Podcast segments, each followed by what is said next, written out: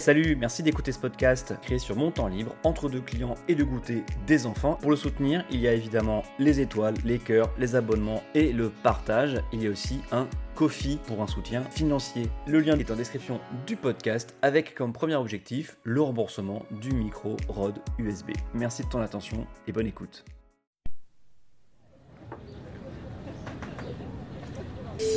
30 milliards pour l'écologie et personne n'est content?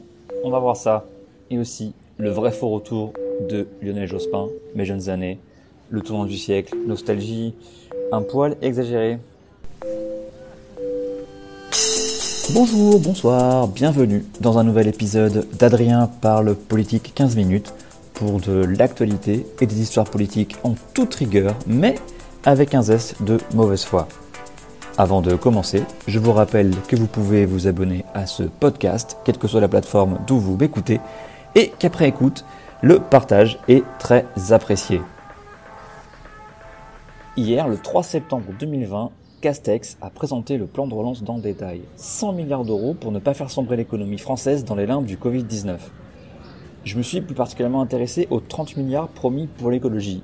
Et donc, le gouvernement revendique une victoire pour l'écologie, des milliards pour le bâtiment vert, l'isolation thermique, 500 millions pour l'économie circulaire, plus d'un milliard d'euros pour la biodiversité et, euh, ce n'est pas un détail, la lutte contre l'artificialisation des sols. Vous savez, le fait de remplacer de la bonne terre qui avale l'eau par euh, du béton, hein, du bitume.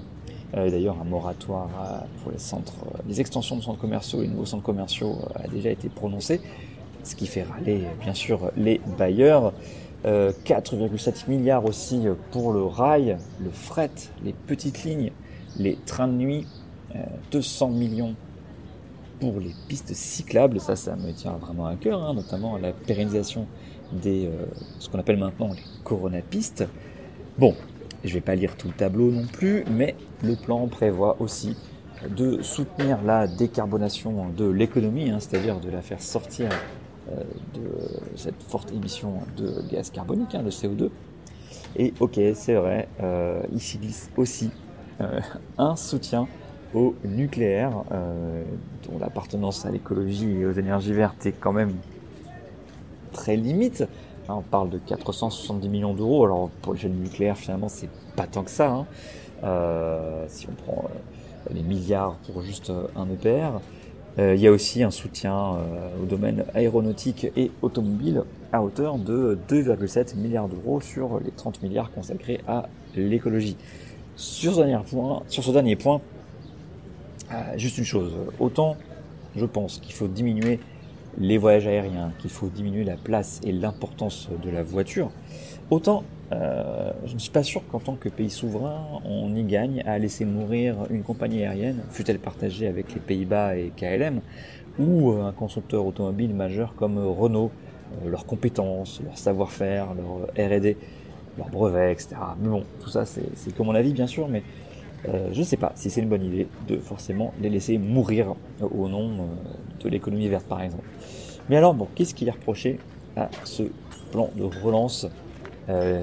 J'ai été voir sur le site euh, Réseau Action Climat hein, qui, qui, recensait euh, les différentes réactions des ONG écolo et environnementales. Alors nous avons par exemple les Amis de la Terre, je vais les citer à chaque fois, hein. les avancées entraînées par les investissements verts du plan de relance risquent d'être rapidement annulées par toutes les aides supplémentaires prévues dans les secteurs polluants sans aucune contrepartie.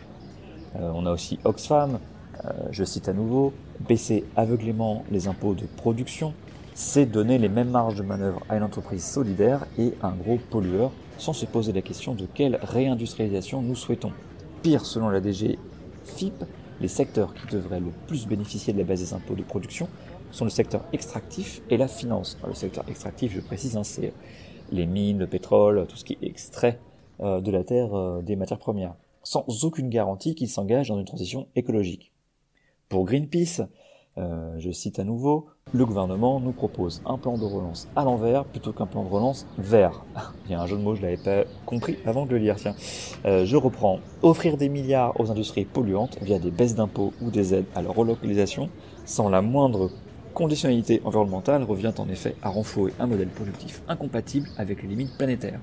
De même, investir dans de fausses solutions au nom du verdissement, comme l'hydrogène non renouvelable, le nucléaire, l'agriculture de précision.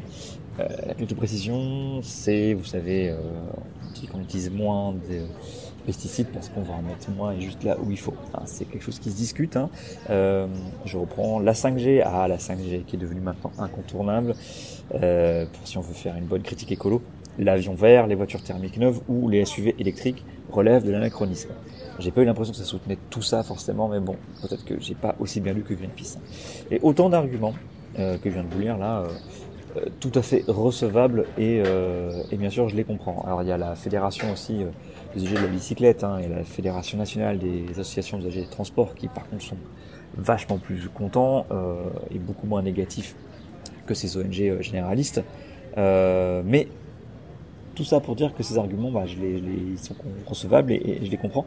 Mais je suis aussi un peu là de ce ton toujours négatif. Quoi. Je, comprends que les ONG comme Oxfam, les Amis de la Terre, Greenpeace, euh, cherchent à éviter l'écueil euh, de devenir euh, des caricatures euh, de syndicats gestionnaires euh, qui accompagneraient uniquement des petits pas pour s'en féliciter de manière euh, peut-être exagéré, hein, par exemple un façon syndicat qui arriverait et qui dirait Ok les gars, bon alors vous n'avez pas d'augmentation cette année, mais il y aura des frites le jeudi à la cantine et les canapés vont être réhaussés.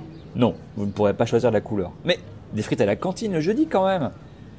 Mais là, à force de toujours rejeter les mesures, de ne jamais reconnaître aucune victoire et, de s'en féliciter et de les célébrer, de toujours chercher les limites, je trouve ça personnellement usant, défaitiste. Ça laisse penser qu'il n'y a jamais d'avancée, que rien ne serait jamais obtenu, alors que c'est faux. On peut avoir une intellection de la chasse à la glu qui, ok, est contrebalancée. En tout cas, à côté, on n'a pas de progrès du côté euh, de la chasse euh, à la palombe et ça fait tout un tas de symboles euh, sont pas respectés et, c'est vrai que c'est usant, que a l'impression que rien n'avance jamais. On ne sait pas célébrer les victoires et les gains obtenus.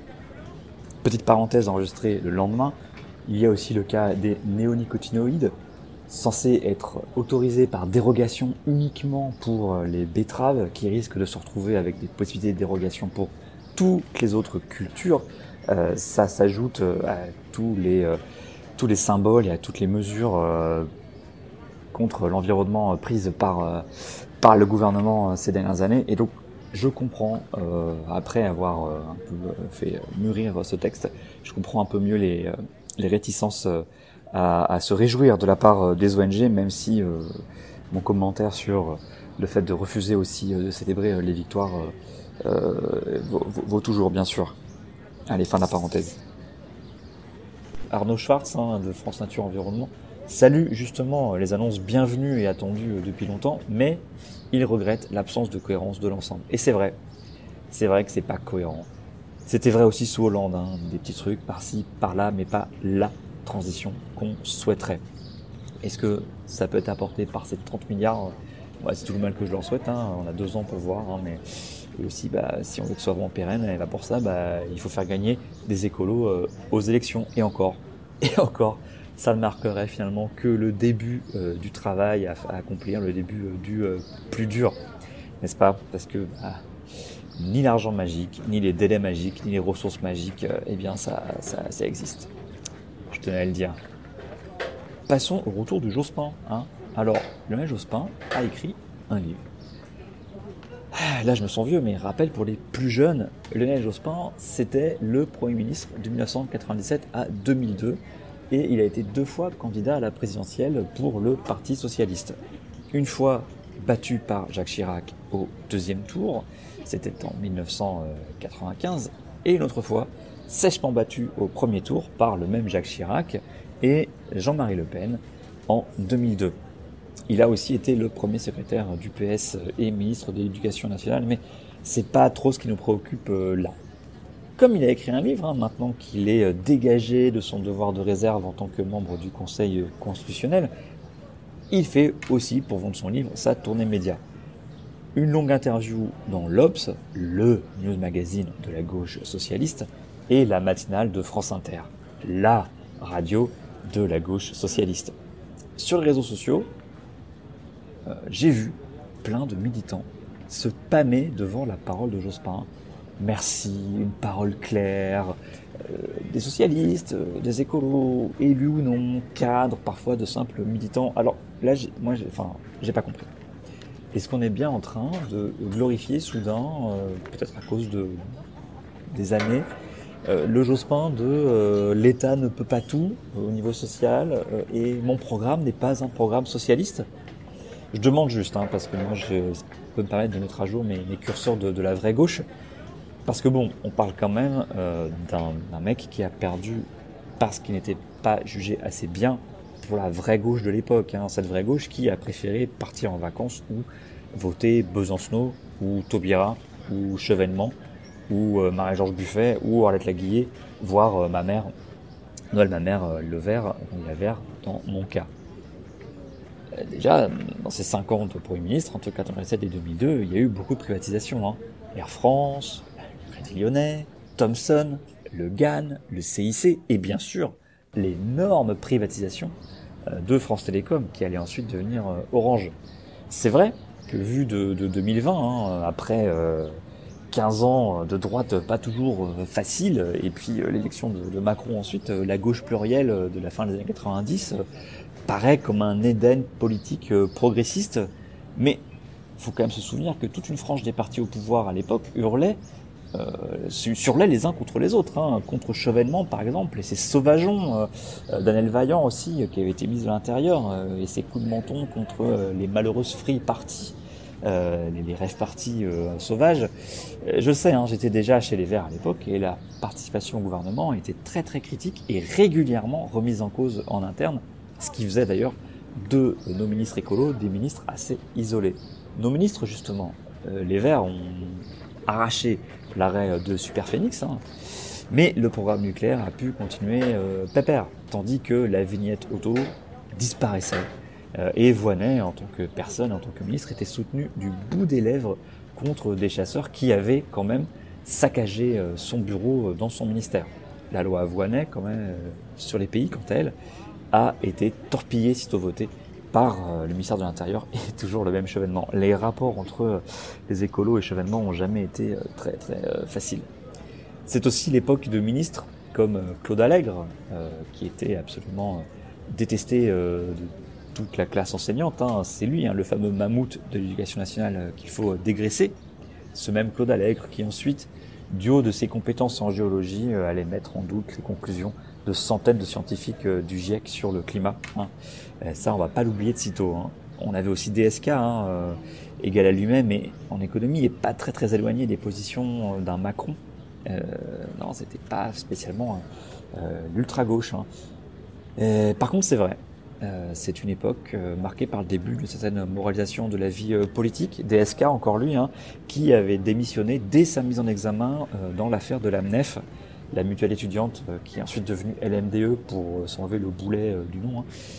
J'ai aussi toujours lu que Jospin voulait faire le ménage dans la France-Afrique, que Jacques Chirac continuait à perpétuer en tant que président de la République, et peut-être que s'il avait été élu en 2002, ça aurait été un peu différent les rapports entre la France et l'Afrique.